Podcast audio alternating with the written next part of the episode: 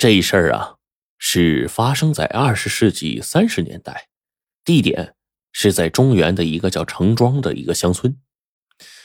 一个秋天的早上，一年轻村民呢，就跟往常一样，早上起来第一件事先拿着一扁担，一个扁担两个钩，挂俩桶，然后呢，挑着扁担出门了。干嘛呢？打水去。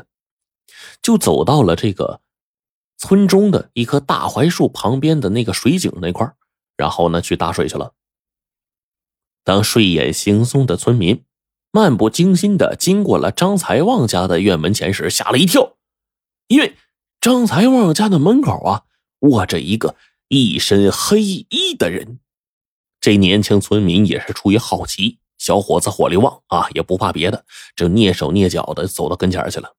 这仔细一瞧，不打紧呢，吓得他丢下了扁担和水桶，撒丫子往回撩啊！一边跑一边用变调的声音喊着：“不好了，不好了，张财旺家闹鬼了！”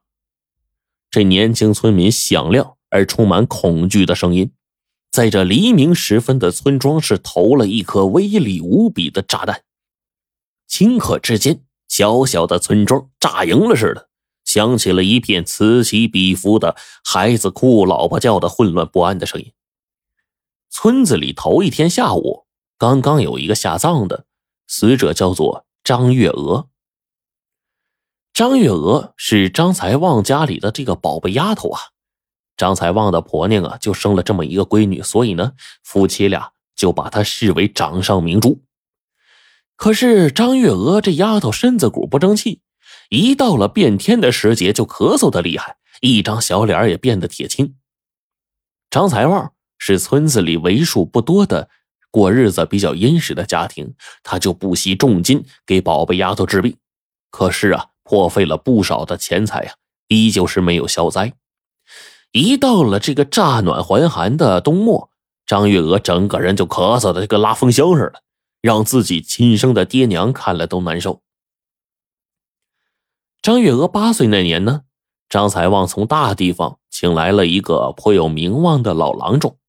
这个郎中看了张月娥的舌苔，给张月娥把了把脉，然后背对着张月娥呀，偷偷的对着他的父母摇头说：“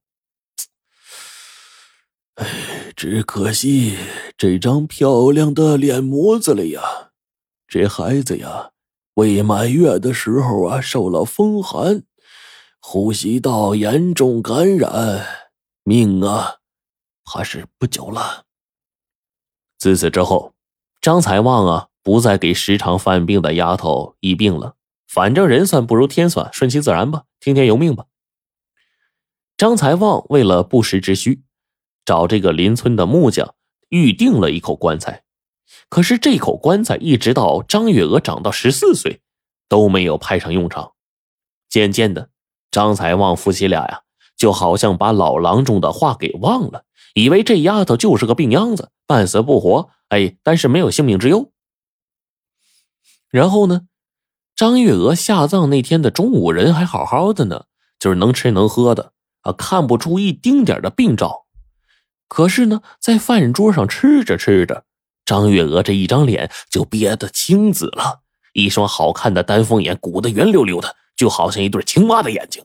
眨眼之间，张月娥一头栽在土炕上，人事不省。正在往嘴里扒拉饭的张才旺夫妻俩立马慌了神，赶忙就放下碗筷，在丫头的身上是又掐又捏。可是两口子忙活了好一阵子，他们的宝贝丫头啊，也没能再睁开眼睛。张才旺就握着张月娥的手腕子，就哽咽着说：“丫头的脉都没了，咱还瞎忙活干啥呀？我看呐，咱还是赶紧料理丫头的后事儿吧。”这张财旺呢，就找到邻村这个木匠，让他赶紧把事先准备好的棺材给拉过来，然后又风风火火的赶回村子，花钱雇了几个精壮的汉子。派他们到村西两公里开外的这个坟圈子呀，去挖掘坟穴。张财旺的婆娘那是忙得脚打后脑勺，她关死房门，流着泪烧了一锅开水，给躺成大字形的张月娥仔仔细细的洗了一个热水澡。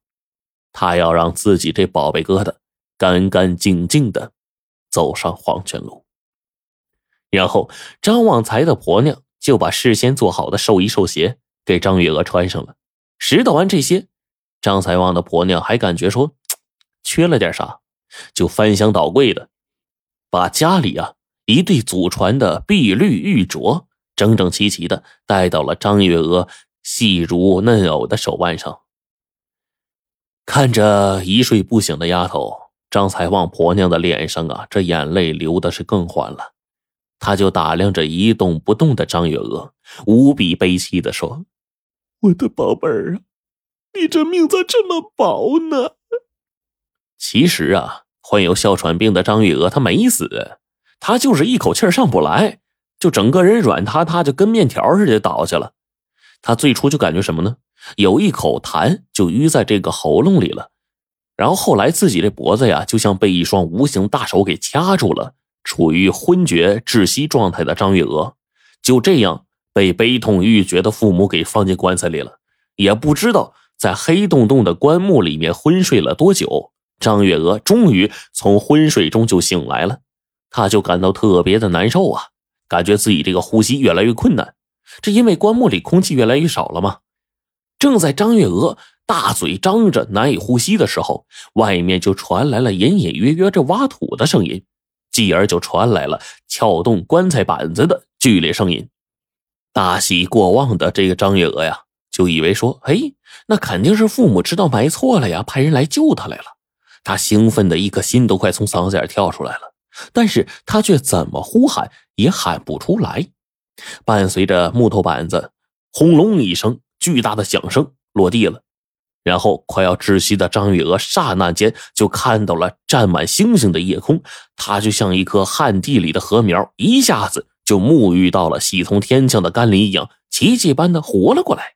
这时候，一个高大的影子就跳了进来，在他身上就胡乱的摸来摸去，最后呢，又摸到了他戴在右手腕上的这一只玉镯，就死命就往下撸啊。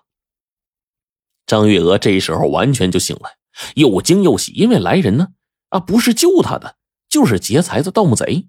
他本能的从棺材里面坐了起来，并大喊救命。张月娥这一坐一喊，就把盗墓贼给吓得是灵魂出窍了。他妈呀一声就松开了张月娥的手，然后拿着这个撸下来的这个玉镯子，就跳出了棺材。慌乱的身影很快消失在浓浓的夜色中。张月娥定了定神儿。感觉胸腔那一颗心脏那跳得厉害，她就吃力的从棺木里边爬出来，深一脚浅一脚的向村子里面摸去了。在漆黑如墨的夜空下，头发蓬乱、一身寿衣的张月娥，就像一个地道里面游荡的幽魂。她的两个脚踩在地上，轻飘飘的，一点声音都没有。